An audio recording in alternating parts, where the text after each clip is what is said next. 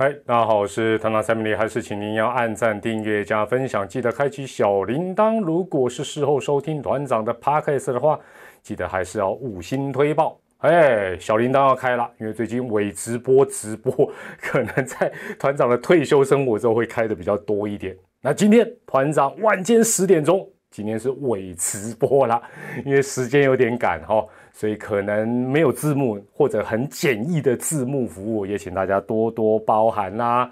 话说，团长八月三十一号退休的消息传遍海内外，连准备登陆火星的太空人都说他们是从小听团长的转播长大的。不管是 FB 或者是团长的 YouTube 频道的留言里面，团长这几天被“从小”这两个字。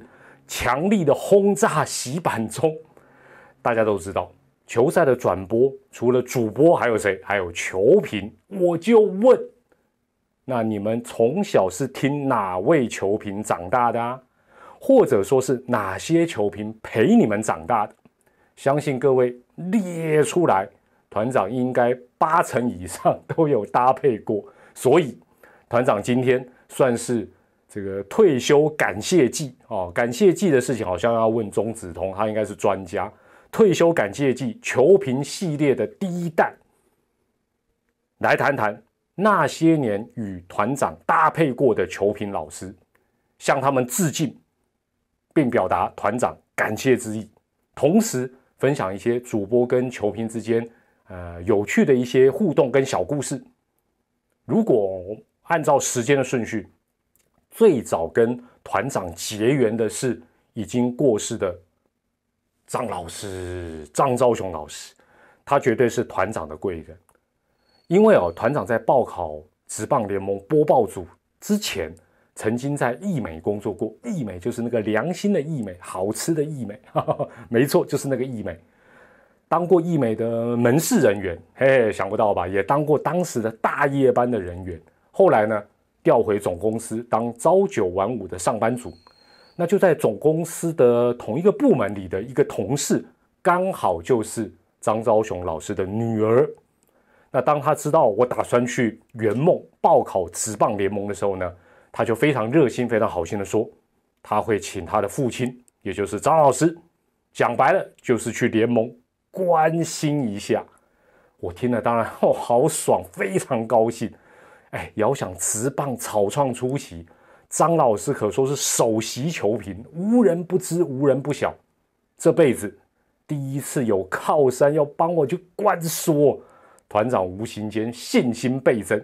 原来这就是疫苗的滋味啊！不是啦，这就是特权的滋味。后来我猜啦，张老师应该没有帮我去所谓关说，但这个小插曲绝对是让我。早晚都加分，不是啦，是面试的时候加分。因为这个加分是加在心里面的勇气，所以张老师绝对是我入行的贵人，这毋庸置疑。那张老师将来也一定要进棒球名人堂了，因为在职棒草创初期，他不但带入了丰富的日本职棒的资讯，更重要的哦，这个最重要就是他把统计数据哦，这些统计的观念数据。带入到奖评当中，现在啊，大家就很简单啦，透过联盟的官网就可以查到非常非常多各式各样的记录、统计数字，什么都有。但你想一想，三十多年前，不要说手机了，连电脑都不是很普及的年代，各种记录都是用计算机一笔一笔给它按出来、敲出来的。所以呢，张老师他随身总带一个厚厚的公式包。里面就是他的宝贝，就是他精心统计的各种数据。那举凡现在听起来很平凡，什么连续几场安打啊，连续几场有打点，甚至于投打的对战的数据等等，哎，这在当时是不容易的。那随着球季的进行，也随着后来中华职棒球队的增加，张老师的公式包就越来越大包，越来越沉重。有一回，张老师宝贝的公式包掉了。他很神秘，而且压低嗓子的跑过来跟我说：“米莉呀，我觉得我的包包是被调查局或者是组头偷走的，他们是想要我做的资料。”嘿，我一听，虽然我当时心里的 always 是老师立马帮帮忙，你应该是喝醉了搞丢了吧？但是哎，还是张老师呢，我怎么敢造次？我只能频频的点头，并且安慰他说：“偷的人真的太可恶，但他们内行啦，啊，才会偷老师的资料啦。那张老师哦，对我们这些后辈都很照顾，完全没有这个大前辈的架子。但有一回就比较尴尬。呃，以前的老台北市立棒球场现在拆掉，就是小巨蛋那个地方。一开始我们的转播室是在本垒后方的一个高处了，一个类似像铁皮屋里面。那球场因为太老旧了，难免呢就会有流浪猫的进出。那有流浪猫的进出，难免你就知道一定有米奇的进出。张老师应该算是爱猫人士了，他看那些流浪猫好可怜，所以他就会把。这个吃剩下的便当，哎，留下来喂喂这些可怜的浪浪。但有一次，应该是负责打扫的工读生忘记把这个吃剩的东西清除掉。然后呢，天气非常的炎热，然后又过了好几天，哎呀，接着我们播球啦，上班啦，一打开转播室的门，哎呦，要羞哦，五告恐怖的味道跟景象就出在我们的眼前。那这时候我旁边有另外一位同事。他脾气比较冲，哦，他比较他就很大声的骂：“这是谁搞的啊？臭死了！怎么会这样子啊？”不料，差点讲肇事者也不是啊，就是张老师，他刚好就站在我们的后面。那，但是你放心，张老师果然是大师级的人物，他完全没有装死，装作不知道哦，他只是用他沙哑的嗓音，在我们背后小小声声的回答说。那那那是我弄的啦！这时候，转播室的空气突然凝结之外，竟然远处还响起了一首歌。最怕空气突然安静，最怕老师突然的走心啊！最好有这首歌，呃，那时候差不多这首歌也快出现。至于我那位呛虾的同事。是不是七天后才回到家？已经不可考。张老师，感谢有你。好，那再分享一位也是大师级的人物。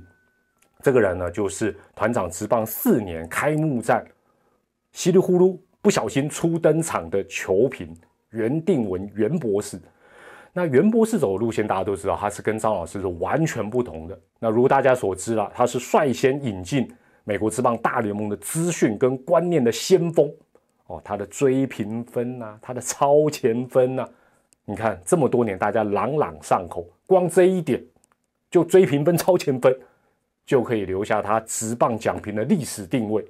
多年后他也应该进棒球名人堂，而且他可以跟张老师举行美日球评联合军演，喂，还联合军演的。比较年轻的球迷可能不知道，袁博士哦，他曾经跟我一起在 TVIS 就在年代一起待过，他是我的长官，但是我从来没有看过他没有胡子的样子，但他的小胡子真的是他的正式标记，就喝林呢。记得有一次我们一起在高雄出差，赛后我们到那个爱河附近，想要去吃宵夜，走着走着，嘿嘿，就走进一条灯光比较霓虹感的巷子里。那时候正是中职哦飙升起飞的年代，这些做这个人与人特殊连接的店家，店里面的电视机还正在播刚才才打完的中职赛事的重播，哎，就是我们播的。我们发觉有点不太对劲的时候呢，这些门口的阿姨们已经发现我们了。严格来讲，阿姨们应该是发现袁博士。更精确的想法是发现了他的小胡子。接下来，我们就听到英英与燕燕们用一种好像突然看到野生的偶像艺人的那种态度，用很兴奋而且很尖锐的声音对着我们喊：“袁博士耶，那是袁博士耶！”那一刻，给团长很深刻的启发，就像以前蒋公看到小鱼逆流而上。真的非常的励志，团长当下暗自许下心愿，一定要出人头地。有一天若是重新回到这里，登来够用，我们是登来够用，一定要让这些阿姨跟小姐姐们对着我喊团长哎，哎呀，这是团长本人耶！接着我又灵光一闪，哎，我是不是也留个胡子？留个胡子，这边也可以，不行，这是抄袭，会被宪哥起底。于是隔天我就去剃个平头，直到现在。这段明显有些部分是胡乱的，你自行判断。但误入禁区是真的，惊动阿姨们也是真的。这时候带队的博士镇定的摸摸他的小胡子，嘴角扬起他亲切又迷人的笑容，微微的点头向阿姨们致意，然后冷静的带离带离带我们离开现场去吃真正的宵夜。博士果然就是博士。袁博士一样，感谢有你。哎，退休感谢季球迷系列第一弹，今天就先五四三到这里。你们是从小听哪位球评长大的？是哪一些球评陪你们长大的？另外，接下来你们想听哪一个球评跟团长的小故事，都很励志哦。今天的两则故事应该让你们感觉到不输给小鱼逆流而上的感觉吧。